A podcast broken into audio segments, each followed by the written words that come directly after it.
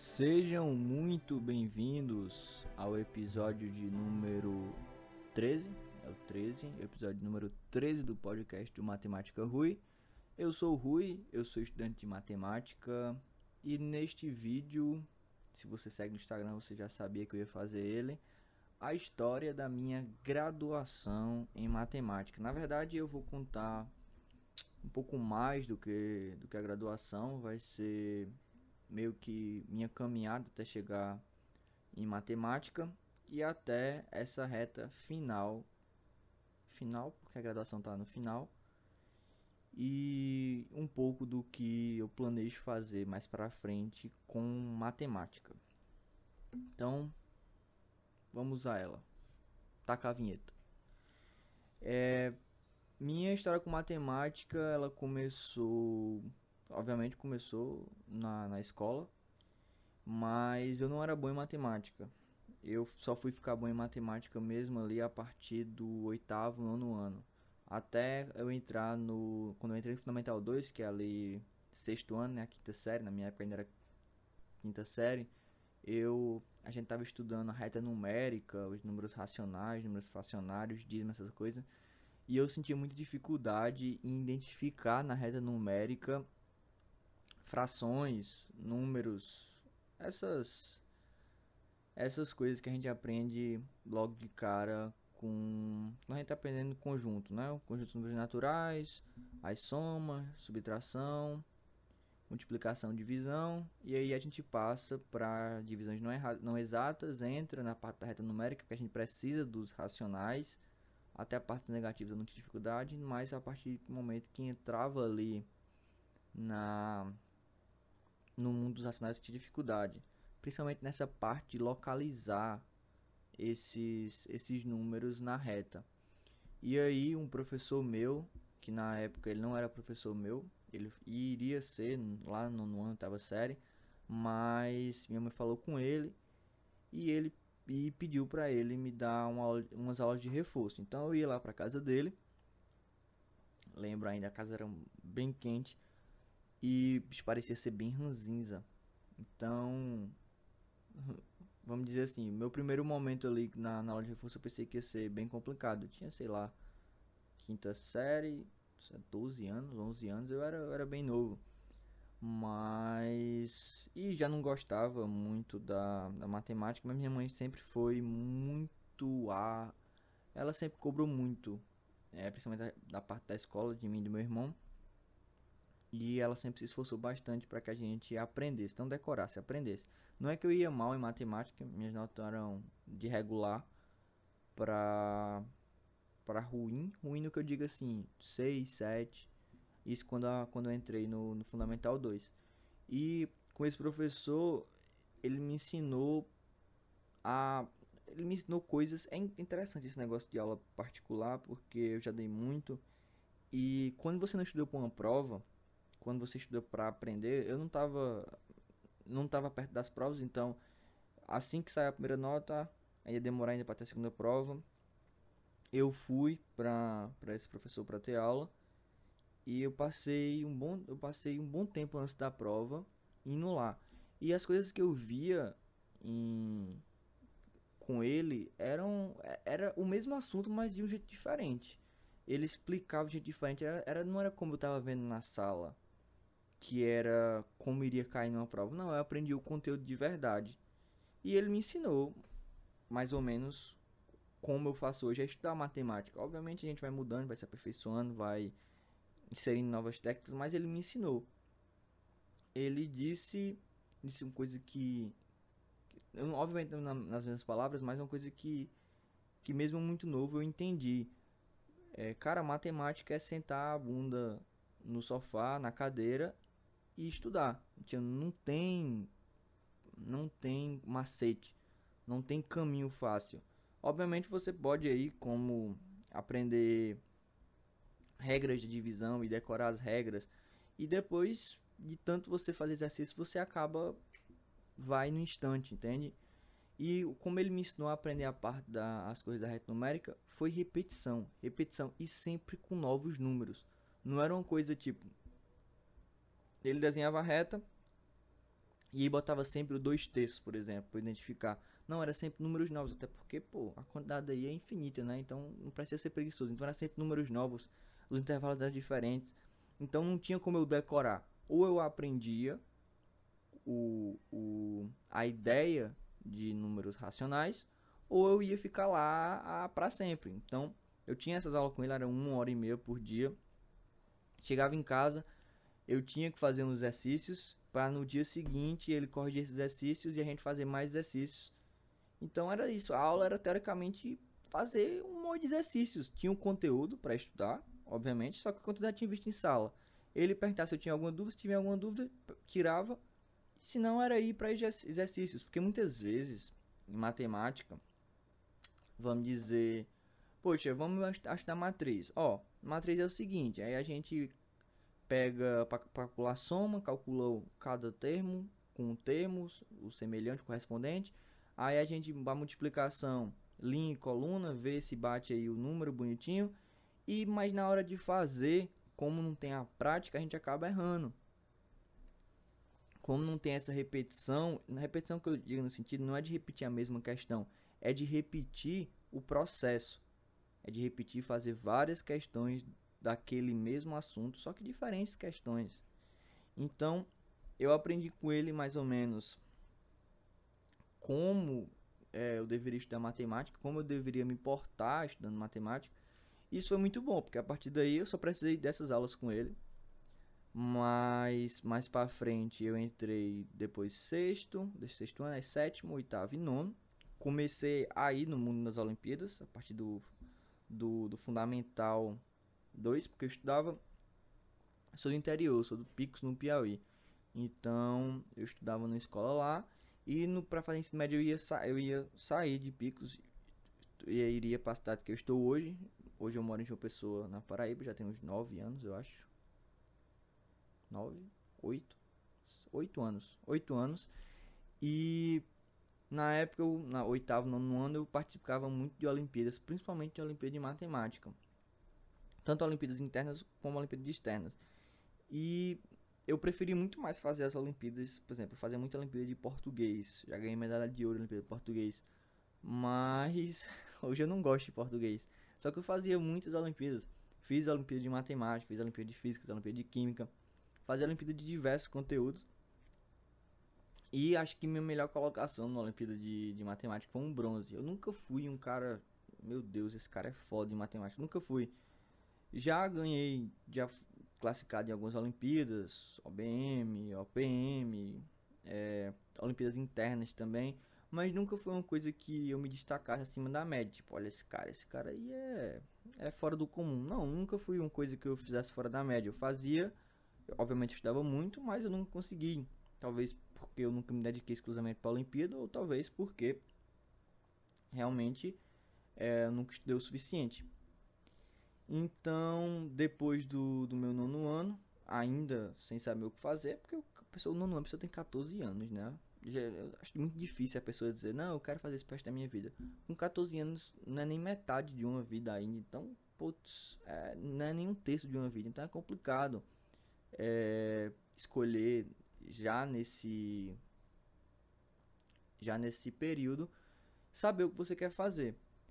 Hum, depois depois eu fui, vim para João Pessoa, comecei a estudar aqui em João Pessoa.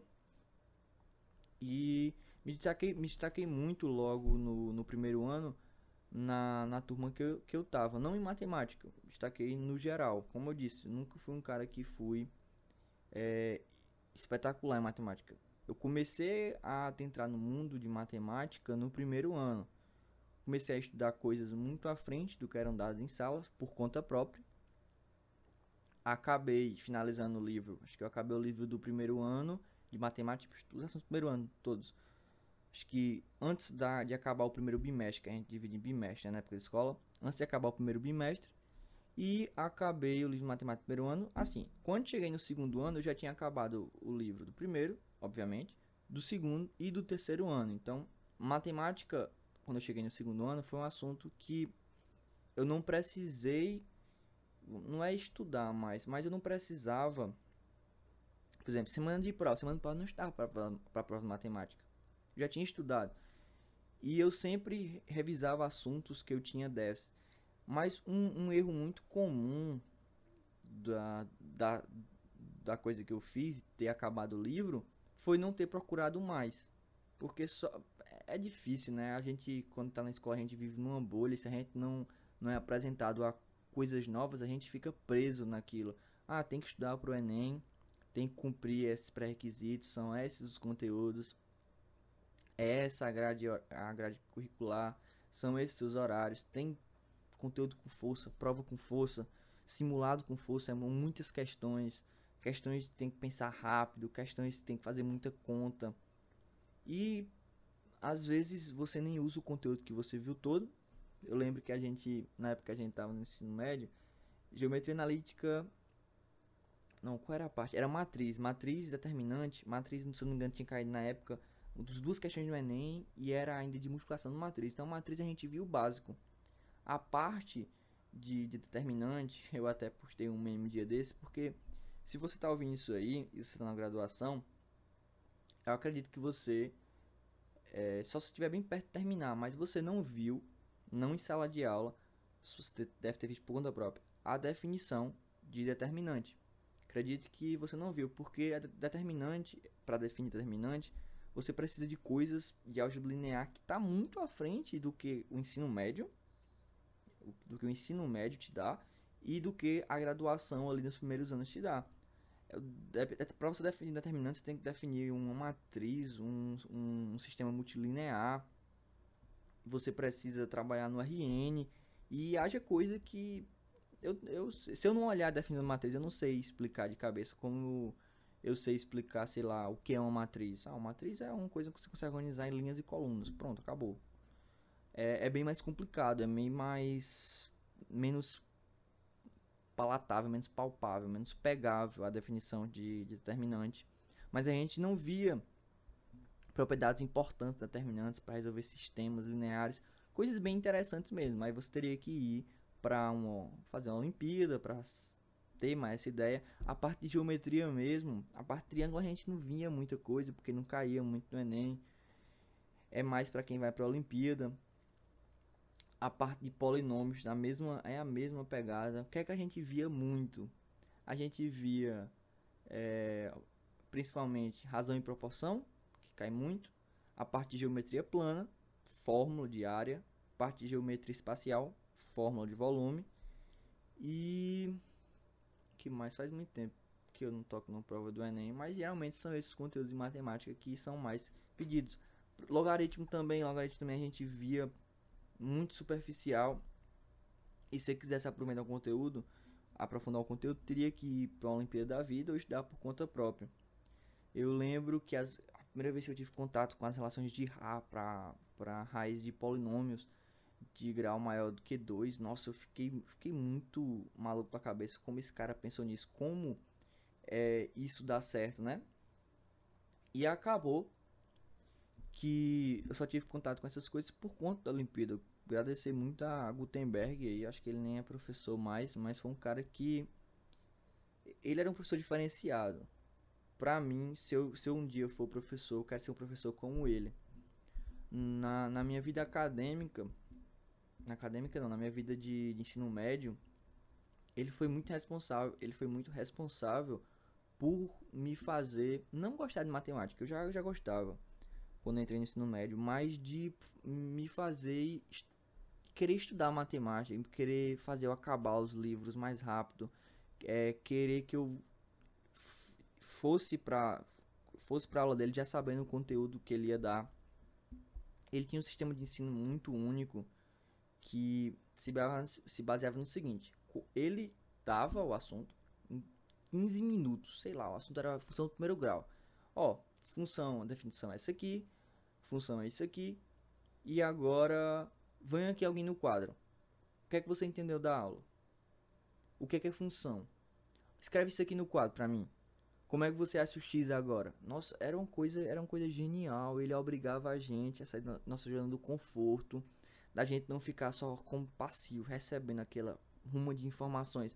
E obviamente, é, não, ele tinha, eu não sei o que ele fazia, mas ele tinha um, um, um uma aura que ele conseguia fazer, até quem não gostasse de matemática, participar da aula.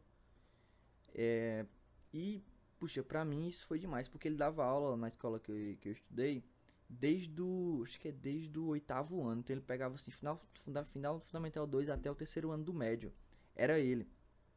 É como se fosse uma doutrinação, ele mostrava como você tinha que fazer, obviamente ele não obrigava ninguém a nada, se você não quisesse ir pro quadro, não precisava ir, não valia ponto nem nada disso, Quer dizer, você não perderia ponto, mas algumas valiam ponto. Eu lembro que a primeira vez que eu fui assistir uma aula dele, na terça-feira, eu lembro porque eu ganhei um ponto nessa aula. E ele fazia uma pergunta: o que, o que é que dá? Pergunta sem nenhum teor, sem rigor matemático. Ele só queria que a gente pensasse: o que é que dá se você pegar os números negativos e tirar os números naturais? A pergunta era essa. E aí, para dar a resposta, você escrevia, era só você. Deixa eu ver se eu lembro, era isso, né? Era só você escrever o zero e os números negativos. A resposta seria essa. Só que, puxa, na época, a turma recém-chegada do primeiro ano, professor novo, ninguém queria responder, talvez muita gente soubesse.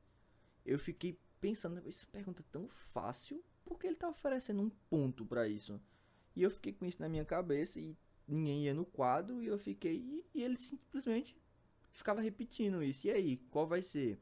Ele não, não tava se importando se ninguém fosse no quadro. Mas também não ia dar resposta. Nem era parte do conteúdo. Nem era, eu nem lembro qual era o conteúdo. Mas ele fez essa pergunta e ficou repetindo aí até alguém no quadro. E se alguém não isso no quadro, a gente não teria resposta. Era muito bom porque uma coisa que, que pra mim eu defendo e faz sentido o conhecimento, quando ele é dado de bandeja, ele não é apreciado. Se você é estudante, óbvio, isso aqui tem as exceções, não estou dizendo que é sempre assim, mas se você é estudante e você tá no ensino médio, fundamental, é, é, graduação, porque eu sei que a galera aqui, a maior parte da graduação, dá pra ver no Spotify a idade, então a maioria é graduação ou já tá graduado. Se você tá nessa de nesse período online de ficar olhando resposta na internet, você está fazendo certo, está fazendo errado, porque vai depender da matéria. Se você está na aula de matemática e está pagando uma coisa nada a ver com sua área, que é só para encher carga horária, beleza, não vai importar para você aquilo mesmo, você nunca vai usar aquilo na sua vida. E tudo bem, se você está no ensino médio, está naquela aula de biologia vendo uns, uns negócios que é tão, tão específico, tão profundo, que só um aluno lá de, acho que é citologia, a parte de medicina que estudou, parte da saúde que estuda célula, se não for, perdão aí aos, a galera da área de saúde, você vai ver lá em citologia, você nunca mais vai precisar ver aquilo na sua vida. E você olhar, beleza. Você não, se você sabe que não vai precisar disso, então beleza. É diferente de um cara que quer ser médico, quer ser enfermeiro, quer ser é, um farmacêutico, quer ser um fisioterapeuta, ficar fazendo essas, dando essas olhadas. É a profissão dele, ele precisa saber daquilo. Mas você. E o oposto também é, é verdade, né? Putz, putz, eu sou, eu quero ser médico, eu quero ser enfermeira. Pra quê? Eu quero saber que uma matriz só é invertível se o determinante dela for diferente de zero. Pra quê? Beleza. Tá no seu direito também. Mas se você vai usar aquele conhecimento prévio e você só fisga aquela informação e usa naquele momento, primeiramente você vai esquecer. Porque a mente humana, a nossa mente, ela tem uma facilidade de esquecer as coisas muito rápida. É só você perceber se alguma vez você esqueceu o celular e ele está na sua mão. A gente tem a facilidade muito grande de, de esquecer uma coisa por estar na nossa mão. Imagina uma coisa que a gente viu uma vez, escreveu na prova, entregou a prova e nunca mais, e nunca mais talvez só vá usar futuramente para um negócio específico. Somente não vai lembrar. Então, um, fazer você pensar, fazer você ir atrás da informação tem o seu valor. Na verdade, tem o seu valor não. É, é o que importa. Você ter o trabalho, ter aquela, nossa, eu acho que eu não vou conseguir. Eu acho que tá impossível e no dia seguinte você vai e resolve aquele problema ou descobre aquela informação, além de ser muito recompensador, aquela informação vai ficar com você mais tempo, porque se você esquecer dela, você vai ter como fazer o processo porque você já fez uma vez. Então, Gutenberg me ensinou muito disso, sou muito grato a ele. Então, a gente tá no ensino médio. Aí, no terceiro ano, quando eu tinha 17 anos, prestei vestibular a primeira vez. E eu queria matemática já ali, mas acabei optando por engenharia. Botei engenharia para fazer, achei que por ser na hora de exata, eu ia ver muita coisa de matemática e, e aí tá outro erro, pelo menos que, que eu cometi e que a minha escola cometeu. Não sei se as outras escolas são assim, mas enfim, como é um sistema, acredito que seja. Nós somos preparados para fazer uma prova chamada Enem. É isso que a gente é preparado para fazer. A gente não é preparado para conhecer uma grade curricular da escola, da faculdade, ter perguntas sobre cada cadeira, conhecer o que cada o que cada o que cada cadeira vai ensinar, conhecer as emendas, conhecer coisas bem específicas. Poxa, você vai fazer aquilo e aquilo vai definir sua vida. Então, o mínimo que se esperaria era que você tivesse conhecimento do que você vai fazer. Talvez talvez não. Parte da culpa é minha, mas eu tinha 17 anos. Tudo bem que tinha internet, tinha computador, mas eu não sabia nem o que era uma emenda, nem para escrever emendas, emendas de engenharia civil. Não sabia nem o que era uma emenda para começar. Não sabia nem o que era uma grade curricular para começar de um curso de, gra de graduação. Então, essas informações não, não, não me foram dadas. Eu sabia o que era uma mitocôndria, mas não sabia o que era uma emenda de uma cadeira. E aí, não fui atrás também. Um, primeiro erro meu. Nunca fui ensinado disso. Erro da instituição. E acho que acaba aí os erros, os dois culpados. Principalmente eu e segundo o, o porque o lugar vai te dar escolaridade. Escolaridade é o básico é a passagem, porque é interessante. Você está no fundamental, eles falam. No ensino médio vai, você vai ver isso aqui. No ensino médio vai ser assim. Olha, no ensino médio. Então, do fundamental para o médio tem essa essa passagem tem esse esse conselho, essa essa essa pesquisa, eles fazem esse aprofundamento com você do que você vai ter que ver. Do ensino médio para faculdade não, porque eles querem que você entre na universidade. O importante é você entrar. Depois, se você quiser sair, aí já não é problema dele, já contou lá no MEC a sua pontuação e a instituição que você fez. Seu ensino médio tá feliz da vida. Então, tem esse erro aí nessa passagem. Eu, eu para mim é um erro. Então, fui para engenharia civil. Engenharia civil no primeiro ano, primeiro período, eu lembro como se fosse agora as cadeiras. Era cálculo 1, cálculo diferencial integral 1, cálculo e geometria analítica, cálculo vetorial e geometria analítica, psicologia do trabalho, psicologia do trabalho, química inorgânica química inorgânica e desenho. Desenho arquitetônico, acho que era desenho arquitetônico ou era desenho que era desenhar à mão. A gente desenhava à mão. E obviamente as cadeiras que eu gostava, lembro até os dias, era da segunda, terça, quarta e quinta, que eram as primeiras, das primeiras eram as de cálculo e de cálculo vetorial, cálculo diferencial e cálculo vetorial. Gostei muito das cadeiras. E as outras, simplesmente, eu, eu passava por elas. Não gostava. A principal cadeira que eu, mais, que eu menos gostava era de desenho. Nunca me dei com desenho. Aliás, eu não consegui. não consegui. Eu não fiz, não me esforcei e não fiz nenhum dos projetos que teve desenho. Eu paguei duas cadeiras de desenho. Uma já com CAD, quem faz engenharia, esse tem alguma engenharia já com CAD. Nunca aprendi a mexer. Nunca aprendi a mexer. E passei nas duas cadeiras. Nunca aprendi a mexer. Não sei mexer. Não sei o que é uma planta baixa. Não sei o que é um corte transversal. Não sei o que é. Não sei o que é. E se você me mostrar, talvez eu comece a dormir.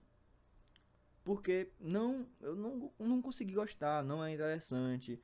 Não me instiguei. Não culpo o curso. Obviamente não. A culpa era só minha. Eu estava lá por escolha própria.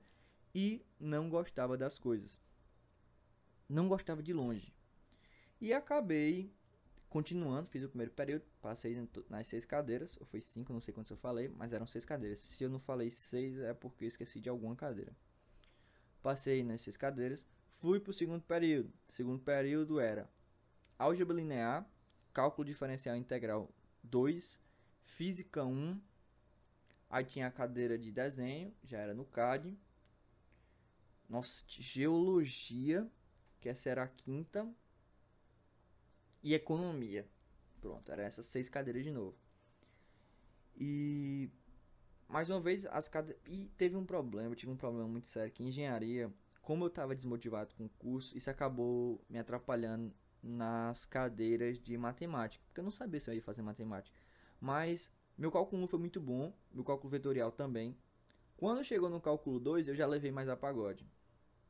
Fui aprender cálculo 2 mesmo quando entrei em matemática. Óbvio, eu não fiz as cadeiras, estudei por conta própria.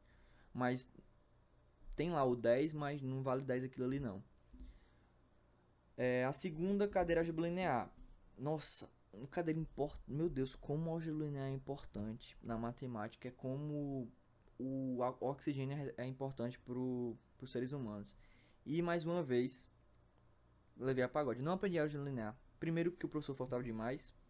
Segundo, a gente teve três provas e só viu dois textos do conteúdo. Ele mesmo falou. E. E é isso. Essas duas cadeiras de matemática para mim foram perdidas. Foi aprender álgebra linear. A sorte é que o UFB tem três álgebra linear: Introdução, álgebra linear 1, álgebra linear 2. Óbvio que não é a mesma coisa, mas vai aumentando a, as dimensões, os conteúdos são, são bem parecidos, mas vai aumentando a dificuldade dos conteúdos. Os ambientes estão se tornando mais, mais amplos. Então, era ou você aprendia ou você aprendia. Então, temos essas duas cadeiras de matemática. A minha cadeira de física era de boa, era eu, eu sempre digo que física é matemática aplicada. É uma piada que eu faço com os físicos, não não não me xinguem, mas a cadeira de física era de boa também. É, a cadeira de desenho não vou nem comentar. E a cadeira de geologia. Que cadeira horrível. Que cadeira horrível. Eu sei que eu posso falar isso aqui porque qualquer engenheiro formado na UF vai concordar comigo. Tipo, dos últimos 30 anos, é o mesmo professor. Que cadeira horrível. Meu Deus, eu sinto muita pena de quem de quem fez essa cadeira. Eu sinto muita pena de mim. Mas que cadeira horrível. A única coisa boa é a viagem, olha lá, que a gente faz. Mas é isso. Segundo período, Vamos pro terceiro período. Aí vem cálculo diferencial 3. Aí eu puxei, antecipei séries EDO, porque eu queria, eu sempre fazia isso. A partir do terceiro e quarto período, eu comecei a puxar a cadeira. Puxar não, né? Porque não tinha mais à frente, mas eu comecei a pegar, como se fosse optativas do curso, comecei a pegar a de matemática, que não ia servir para nada. O, curso não não aproveita a disciplina, certo ele, certo ele, mas o curso não aproveita não, é, não aproveita a disciplina o curso de área civil, não aproveitar a disciplina, mas eu acabei puxando. A partir do, do meu segundo ano de civil, que já era, já era o terceiro período, eu já sabia que eu queria fazer matemática. Faltava ainda conversa com meus pais. Eu tinha 18 anos na época, então faltava conversar com meus pais. Fiz essas cadeiras, fiz séries EDO, fiz cálculo diferencial 3, fiz física experimental. Não, não, nesse momento eu já não pagava mais nada civil. Eu acredito que não. Não acho que não. não acho que eu não pagava mais. Tinha outras cadeiras que eu peguei. Fui pro quarto período. Foi pro quarto período? Não, acho que eu parei no terceiro. Foi, acho que eu parei no terceiro. Foi. Parei no terceiro. E já no quarto, eu não lembro agora se eu fiz o quarto período de área civil. Eu acho que não. E no terceiro período ainda, ainda fiz cálculo numérico. Entrei em 2019 no. Não, fiz não. Então não fiz não. Ou eu fiz? Eu não sei. Eu não fiz não. Fi, a partir do, do quarto período entrei.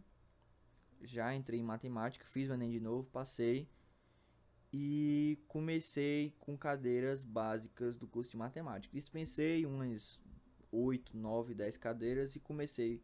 Fui lá para minha argumentação em matemática, puxei cálculo avançado, já não era, já era do quinto, sexto período. fiz, fiz algumas burradas é, por não ter feito nenhuma cadeira na época de engenharia civil, não ter feito nenhum elementar, nenhum matemática elementar. Porque assim, eu entrei no curso de engenharia de, matemática em 2019. Logo de início, mais uma vez, eu não eu aprendi mesmo a como funcionava a universidade em relação a emendas, grado curricular, a Propesc, a PRG, essas, essas siglas tudinho que toda universidade tem, esse, os centros. Eu entrei em matemática. Em civil eu ia, assistir as minhas aulas e voltar para minha casa. Era isso que eu fazia. Era só isso que eu fazia. Jogava baralho. Era em engenharia civil era só isso que eu fazia. Então, resolvi mudar de curso. Entrei em matemática e vi que lá, pelo menos naquele momento de 2019, era meu lugar. Gostei muito da dos professores, óbvio que tinha as exceções, gostei muito dos professores, gostei muito dos assuntos argumentação e elementar, são cadeiras ótimas, elementar 1, para dar maturidade em matemática. sou muito grato minhas duas professoras, as duas professoras Miriam e Jaqueline, naquele curso inicial, elas nem sabem que eu existo, porque estava lá no fundo, a galera matemática que na época era licenciatura e bacharelado, então eu já não era fera, então eu era mais velho, pelo menos dois anos do que todo mundo. E a turma já meio que se conhecia, então eu estava lá no fundo, assistia minha aulinha e estudar. Era isso que eu fazia. E logo no começo eu acabei conhecendo duas, dois amigos que acho que a disciplina que eu conheci eles eu paguei cálculo numérico com eles, mas não, não conhecia eles de matemática, ainda estava em civil. A disciplina foi cal, cálculo das probabilidades e estatística para bacharelado. Foi. Foi, foi, foi exatamente isso. Cálculo, probabilidade, probabilidade estatística para matemática. E acabei conhecendo eles porque era eu, eles dois e uma menina que nunca ia. Era essa turma. Pra você ver como tem gente em bacharelado quando a disciplina é, é única. Então eu acabei me tornando amigo dele, primeiro colegas, depois amigos dele, muito, são muito gente boa. Hoje um está em licenciatura e o outro vazou de matemática. Então teoricamente só tem só teria eu em bacharelado na UFPB no período para se formar agora. E teoricamente não, acho que é isso. Eles me ajudaram demais na parte de me dizer que existem iniciação científica, me existe PIBIC, existe todo esse tipo de projetos que fazem, que fomentam a pesquisa para jovens pesquisadores, para pessoas que estão nessa área quererem pesquisar. E foi aí que eu conheci meu orientador, foi que eu conheci na CIB, pedi para um deles me apresentar. Ele um, me apresentou, ele foi muito gente boa. Marquei uma reunião com ele, expliquei minha situação para ele. E ele disse: "Ó, cara, é o seguinte, você eu tenho um projeto aqui, mas tá sem bolsa. Você vai querer?" Eu quero, claro que eu quero comecei, passei meus quatro primeiros anos de. Meus quatro primeiros anos, meus quatro primeiros meses de PIBIC sem bolsa. Depois ele me arrumou uma bolsa, comecei a ser bolsista. Meu primeiro projeto foi chamado Análise Funcional e Aplicações. Foi um projeto, análise funcional é um assunto de. Tem a introdução no mestrado, você vê tipo uma, uma laminha, os, os três primeiros teoremas fundamentais. Mas veja só, para você estudar análise funcional, você tem que, primeiro, saber análise real. Eu não tinha pagado análise real ainda. Saber análise no RN, porque você tem que elevar as dimensões. Obviamente eu não tinha pagado. Saber cálculo avançado, eu estava pagando. Saber espaços métricos, eu não tinha pagado. Isso aí é só a base da graduação para você poder ser introduzido. Não quer dizer que você vai aprender, não, é para você entender o que está lá. Então, era um projeto de um ano. Eu tive que fazer, nos meus primeiros seis meses, tudo isso. Estudar todas essas coisas. Porque na iniciação científica, é, você tem o projeto de curso, tem que adquirir certos conhecimentos, só que todos os conhecimentos que eu tinha eram zero. Então eu tive que estudar coisas que não estavam na grade. Vou, vou ajeitar o que eu falei. Eu tive que estudar coisas que estavam no início. Por exemplo, tem lá revisar tópico de espaço métrico. Eu tive que estudar espaço métrico todinho. Eu não sabia de nada de espaço métrico.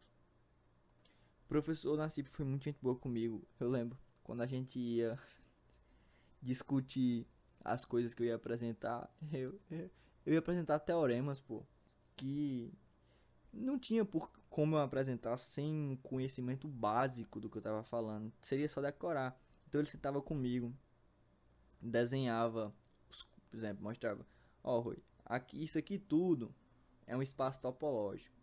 Dentro desse espaço topológico vive espaço métrico.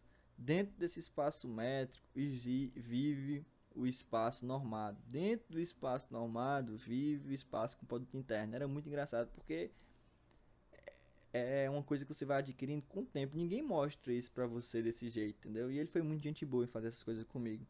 Sempre teve, teve, sempre teve muito disponível e isso fez eu gostar ainda mais de matemática. Foi por conta dele, o professor Nassib. No meu segundo projeto, e eu já estava no segundo ano de curso, eu vi teoria da, teoria da lineabilidade. E aí eu já tinha conseguido quando a gente começou esse projeto, em março começou a pandemia, em 2020. Eu comecei em matemática em 2019, em 2020 começou a pandemia. Então esse projeto foi feito totalmente online. E lineabilidade é um assunto que nem no doutorado você vê. É uma coisa muito, muito, muito nova e muito específica da matemática. Só que nesse caso já tinha uma certa maturidade e eu gostei muito do conteúdo. Eu já tenho, não vou adentrar muito nesse assunto porque tem podcast sobre meu TCC, tem a defesa dele aqui. Então, se você quiser assistir, tem no canal e tem no, no Spotify também. É o episódio 9, acho é 10, defesa do meu TCC. Tem to, a, detalhando tudo sobre o que eu estudei, o que, é que eu tive que estudar. E quando eu estava na em lineabilidade, então esse projeto foi todo online. Voltando para a parte da graduação, o período começou a ser EAD, começou o ensino remoto. E, putz, isso me desmotivou demais. Porque simplesmente tinha uma cadeira por período. Duas cadeiras por período. Era, era assim. Matemática, já no bacharelado na, onde eu faço, na UFPB, já é complicado porque, por número de alunos, existem disciplinas do período par e, disciplinas do período ímpar. Então, não abria disciplina todo período. Não abria. Se você, no caso eu, que sou desblocado, ou seja, é, como eu vim de civil, eu consegui aproveitar várias disciplinas. Só que isso me botou muito pra frente e acabou que a disciplina que eu precisava não abria naquele período. Então é como se eu tivesse esperar um ano para fazer a disciplina. E aí eu comecei. E tem disciplina que tinha pré-requisito, porque eu estava muito à frente, mas tinha disciplinas da metade que eu não tinha, porque eu estava em, porque eu em, em civil. E aí eu comecei a fazer quebra, quebra de pré-requisito. E foi aí que eu aprendi realmente como é que funciona uma grade curricular, como é que funciona a, universidade federal. Nesse período online, remoto, várias coisas é, aconteceram. Primeiro, não era obrigatório. Segundo, o eu não lembro, acho que é a Concep, Concesc, um negócio assim, que é o órgão que avalia se o estudante pode fazer a quebra quase ninguém faz quebra pré-requisito, consegue fazer a quebra pré-requisito, porque eles entendem que você não pode pular etapas. Só que no período online, se você explicar a situação direitinho, enviar a documentação do completo, aí eu tenho que agradecer a Joey, porque ele me mostrou todos os passos, todos os caminhos para se editar os documentos. E fui com os processos. Fui botando o processo, falando com o professor, professor, tô com o processo aberto aqui, deixa eu assistir sua disciplina, manda o link para mim que vai aparecendo siga pro senhor aí e o senhor me, me, me, me matricula. Beleza. Fui, fui e acabei ganhando o processo duas vezes e, e pagando. Eu ia pagar uma disciplina no período, consegui pagar duas, porque só abriu duas. Eu só iria pagar uma. Lembro como se fosse hoje de novo. Era EDO, porque eu não tinha pagado espaços métricos, equações diferenciais ordinárias. Mais para frente, no período seguinte, esse último período agora, abriu todas as disciplinas. De tanta gente falar, pedir, explicar, porque acho que nesse momento tinha eu e outro amigo para finalizar o curso e tem mais três pessoas no, no bacharel que vão terminar mais para frente. E a gente explicou a situação que não tinha, não tinha disciplina, não tinha cadeira e a gente ia se formar quando? E acabou que a gente deu sorte porque meio que a, a universidade liberou quebra de pré-requisito. E aí eu fiz quebra para todas as disciplinas que existem, eu fiz quebra. Eu tava com, acho que era oito disciplinas nesse período, remoto, fora a, a iniciação e fora os cursos que você faz, porque em, em, na UFPB tem o, os tops especiais, aí você dispensa com cursos, você tem que fazer vários cursos, seja verão, seja é, mini curso online, que né, era, só tinha online, né? Aí era curso, curso, curso. Eu lembro que eu tinha, tinha dia que eu tinha aula de 10 horas da manhã às 7 e meia da noite, só com a pausa do almoço. Era isso. 10 da manhã até 7 horas da. Não, 7, 10 da manhã começava e só terminava 9 horas da noite. Porque era assim: era 10 às 12, 2 às 4, 4 às 7 e 7 às 9. Era exatamente assim. Então foi uma correria. Isso foi, essa era a segunda e quarta, ainda, e todos os dias tinha aula, todos os dias tinha aula. Então foi uma correria bem grande e era o ano que eu tava para fazer o TCC. Foi o semestre que eu fiz o TCC, então ainda tinha mais isso para ser feito. Durante esse esse um ano de período online, eu me desmotivei muito com matemática e acabei que, enfim, mesmo passando no mestrado, também tem episódio sobre isso, acho que é o 11, falando. Mesmo passando no mestrado, eu não me sentia mais motivado para fazer matemática. Não porque o curso é ruim, não porque a disciplina é ruim, não. Talvez porque por causa do período remoto, talvez por causa de determinadas coisas que aconteceram durante o período com determinados professores. E e acabou que esse é o último período que eu faço da graduação Acho que termina. Só falta duas disciplinas. Falta geometria diferencial e álgebra, e álgebra 2. Essas disciplinas que faltam. Graças às quebras, ficou, ficou uma bagunça. Para entender essas disciplinas são do período 6.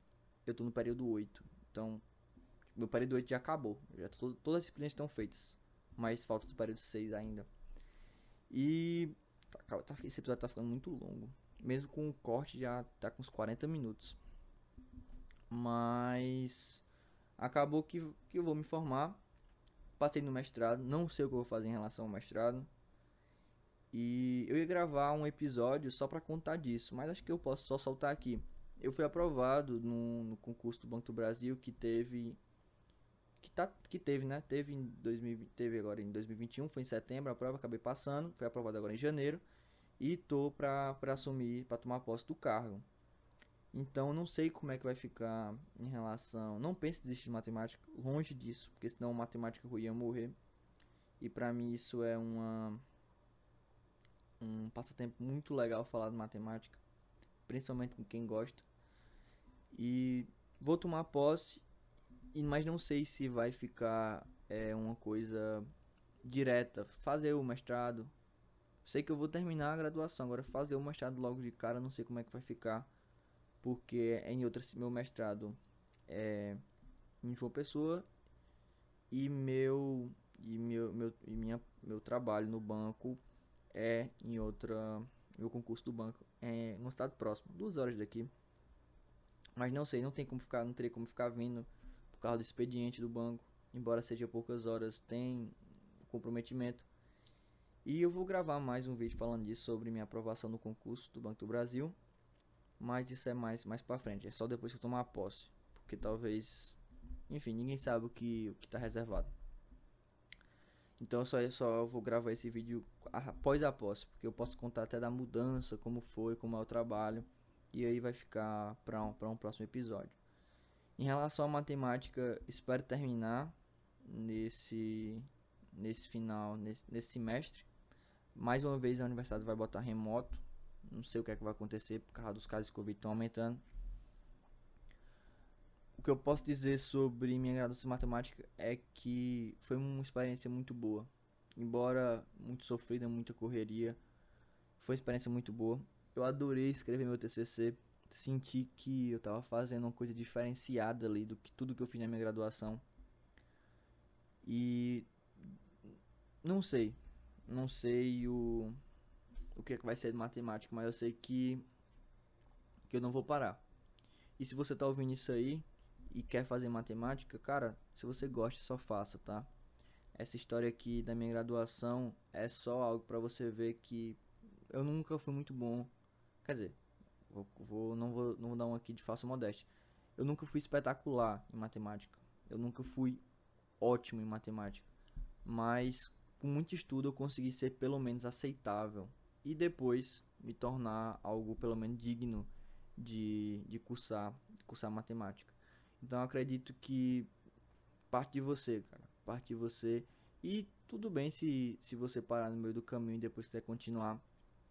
Acho que você tem que fazer você gosta. Trabalhar já é algo muito cansativo.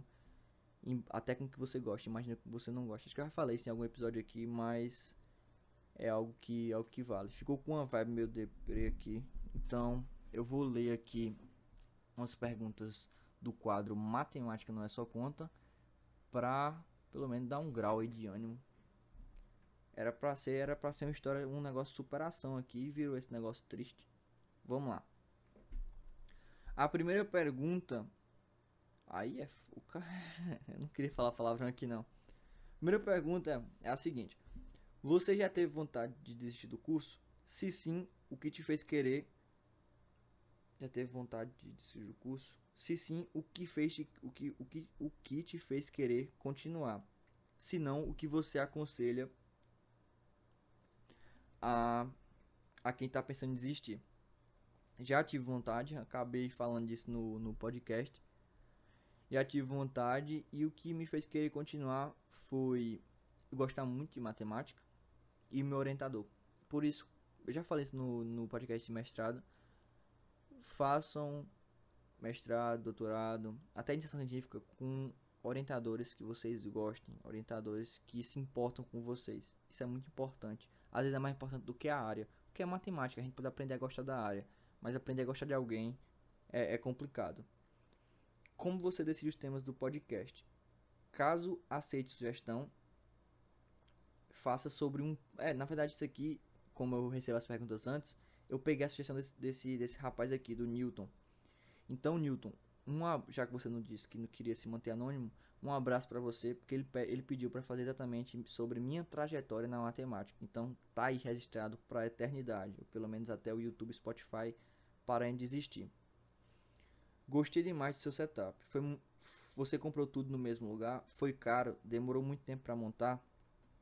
Então, meu setup, eu tenho um canal fez um ano agora em dezembro e eu tava querendo muito montar ele.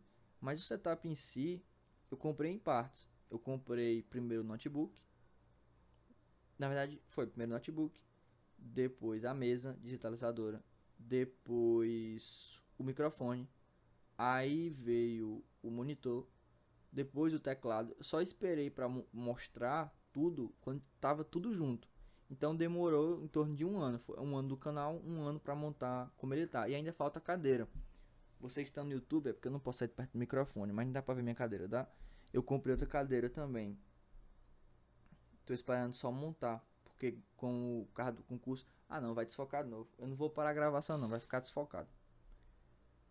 Tô irritado agora com essa webcam. E comprei uma webcam também, que eu vou jogar ela fora. Porque ela fica desfocando. É, o que motivou a criar o podcast e o canal. Eu tava falando com um amigo um dia desse sobre como não tinha tava naquela onda do podcast. Ainda tá, né? Mas aquela onda de criar. Todo mundo tinha um podcast. Tô ficando agoniado com essa. Com esse desfoque. É, tava naquela onda de todo mundo abrir um podcast, criar um podcast. E eu acabei é, sentindo falta de ouvir alguma coisa sobre matemática. Obviamente eu não fico ouvindo meus próprios podcasts. eu não faço isso. Mas é, eu senti falta e pensei, puxa, alguém pode querer sei lá, me ouvir falar. Por quê? Pelo menos minha mãe, eu acho que acho que ela me ouve falar. Por pouco tempo, mais ouve. Por isso que ó, já vai dar uma hora de podcast. Ela não ouviria esse episódio. Então, eu vou criar um, um lugar para as pessoas poderem ouvirem sobre matemática. Não, sobre, não só sobre matemática avançada, que todo esse negócio, negócio difícil. Não, para conversar mesmo. Para falar sobre um curso de matemática, para falar sobre ensino médio, para falar sobre equações bonitas, para falar sobre o infinito, para falar sobre trazer convidados, falar sobre pessoas que estão no pessoas que fazem a Olimpíada, pessoas que estão na graduação de matemática. Então, partiu disso, partiu de eu sentir falta. E aí, no meio disso, eu conheci o professor Júlio, conheci não, né? Soube da existência do professor Júlio, conheci o podcast dele, e aí, meu amigo, quando ele lançou o dele, acho que uma semana depois eu lancei o meu. Porque é, foi uma coisa que eu senti que talvez desse certo. E tá dando, né? Tá dando, não tá ruim não. E a última, a última pergunta, o que te faz admirar a matemática? Qual é a beleza da ciência exata? Seja poético. Serei poético. Bia Moura, 7 ou é 8.8. É, o que é que me fez. Uh, voltou o foco depois de 5 minutos. A galera do Spotify aí não vai sentir falta nada, não. O que é que me fez gostar de matemática e ser poético? Primeira coisa, eu sempre gostei muito de coisas lógicas, de argumentos lógicos, de seguir, tudo tem uma linha de raciocínio, fazer sentido, se encaixar e você encontrar a partir disso uma resposta. Primeira coisa é isso. Seja ela negativa, seja positiva. Matemática é bonito porque se você segue uma linha de raciocínio lógica, você não tem como estar tá errado. É diferente de, de silogismo, aquela coisa da poesia. É, todo homem é feio, eu sou um homem, logo eu sou feio. Isso, isso não é seguir uma linha de, raciocínio lógico. Na matemática existem regras. Tanto faz você descobrir se elas são descobertas ou inventadas. Mas a beleza dela é que se você seguir essas regras, você é premiado. E essas coisas se repetem. Você vê repetições, você vê que dá pra fazer link em, áreas que tem nada a ver. Você encontra as junções dela. E o mais bonito, às vezes um, o matemático é aquele cara que olha aquele negócio e disse: ele resolve aquele problema, pronto, acabei, meu trabalho está feito. E aí vem um físico, vem um engenheiro, vem um bioquímico, vem um biomédico, pega aquilo e vê que dá para ser usado um remédio, vê que dá para ser usado um telescópio, vê que dá, dá para ser usado no computador. Então, eu gosto da matemática por causa disso, porque ela cria bases para coisas que o matemático não, se importaria de não levar o, o, crédito, tá entendendo? Então eu acho muito legal essa parte da matemática. Espero ter sido poético. E é isso, galera. Deu uma hora de podcast. Nunca mais tinha gravado um podcast tão grande. Eu espero muito que vocês tenham gostado. Falei demais, minha boca tá seca. É... Fiquem todos bem, tá? Nesse momento a pandemia tá em alto, então fiquem todos bem, se protejam. É... Perdão pela câmera, tá? Espero que não tenha, isso não tenha incomodado vocês. Mas ainda tô, tô me adaptando a esse ambiente de vídeo. E é isso, galera. Acho que o recado foi dado. Sim, curtam o vídeo, se inscrevam no canal, sigam no Spotify e até a próxima, galera. Valeu!